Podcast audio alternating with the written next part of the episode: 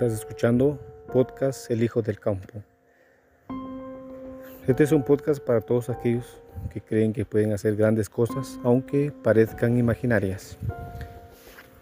En este episodio escucharemos el relato de una persona que lucha incansablemente por sobresalir y lograr resultados en su vida. En esta historia contaremos la vida de una mujer, madre de seis niños.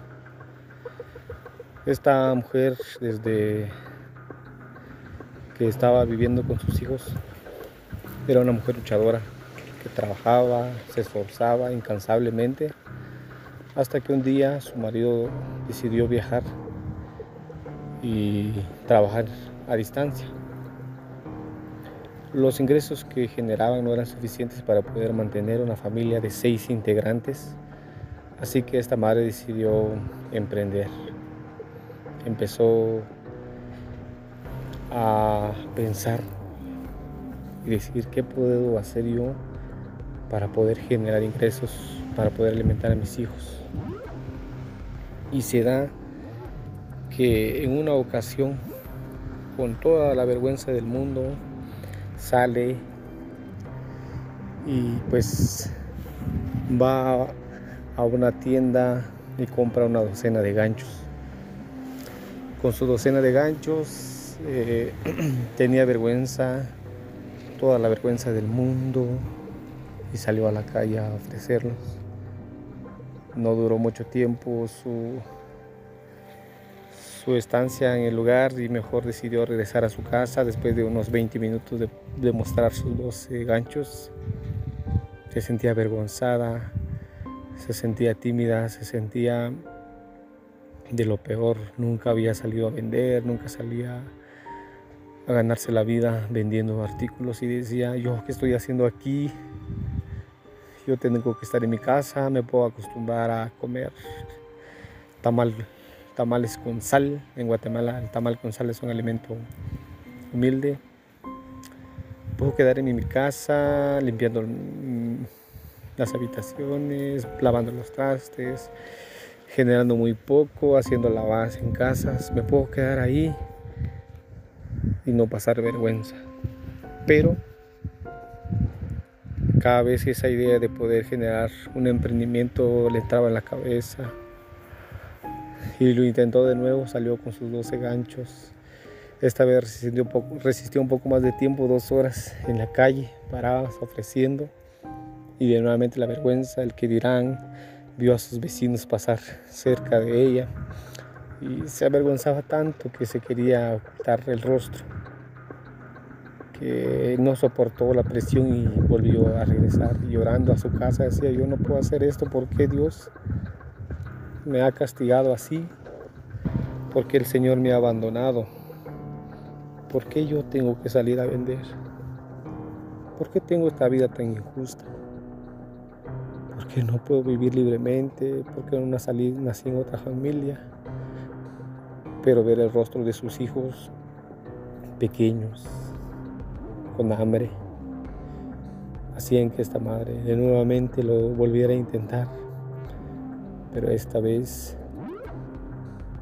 por más que la vergüenza le persiguiera, no volvió a casa y pudo hacer su primera venta. Pudo vender los 12 ganchos y le pudo generar una ganancia. Pues de nuevo fue y trajo en la siguiente compra, se trajo dos docenas y así salió la vergüenza no se le quitó de la noche a la mañana, estuvo caminando, estuvo esforzándose, aún con vergüenza lo hacía, aún con miedo iba y ofrecía esos productos. Las personas le decían, no te avergüenzas de lo que haces, no te da vergüenza salir a la calle a vender con tus hijos. Llevas a dos de tus hijos, tres en la casa llorando sin que nadie los cuide. Pero decía la madre, no, vergüenza sería robar, vergüenza sería no hacer nada y no cambiar la realidad. Y pasaron los días, pasaron los años, esta madre seguía emprendiendo y cada vez más y cada vez más. Llegaba los días, rotaba sus productos y un día salió a vender eh, chocobananos, son bananos con chocolate congelados. Y se fue a una feria. Ya había superado el reto de la vergüenza, pero esta vez había mucha más gente, mucha más población y muchos se reían de ella, la miraban, se burlaban, decían, pobre, ¿En dónde has caído? ¿Qué tan bajo has caído para poder vender estos productos? Y ella se sentía de nuevamente normal y su autoestima volvía a caer. Pero no, ella decía, yo voy a lograrlo. Y pasaron los años, los días, bajo el sol, bajo la lluvia, cargando una maleta, usando un lazo y un capal en la cabeza, caminaba incansablemente. Pasaron varios años caminando luchando, caminando y luchando, llorando, resistiendo, batallando. Y sus hijos habían recibido no lo mejor, pero lo necesario. Estos hijos amaban a su madre. Para ellos era el héroe que ellos esperaban, a pesar de que su padre no estaba con ellos y que les podía generar un poco de ingresos. Su madre era su heroína.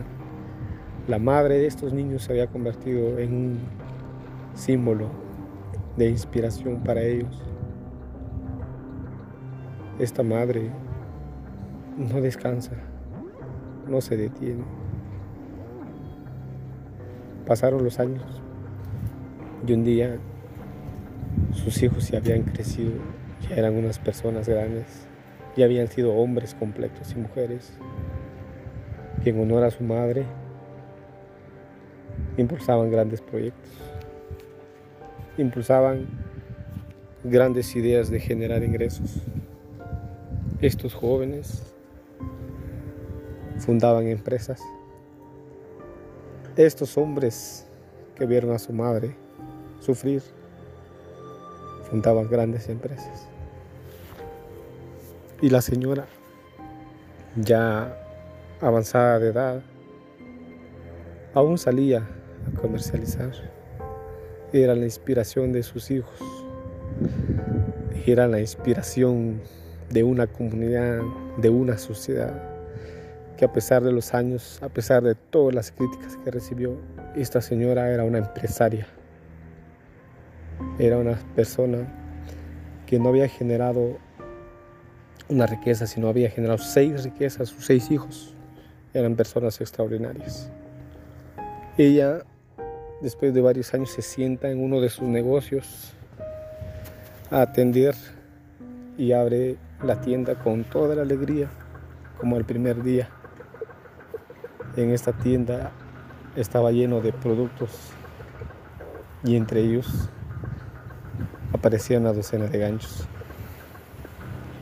Ella tomó esos ganchos y dijo, ¿hasta dónde llegamos? Mira, el camino que recorrimos ahora nos volvemos a encontrar, pero el mundo es diferente, la realidad es diferente. Si nos hubiéramos rendido, ¿qué sería de nosotros? ¿Qué sería de mis hijos? Hoy descanso un poco porque sigo trabajando, pero la vida ha cambiado. Y esta señora sale de todos los días de su casa, camina y abre su negocio. Y ve a sus hijos caminar con ella, abriendo los otros negocios y generando más empleos.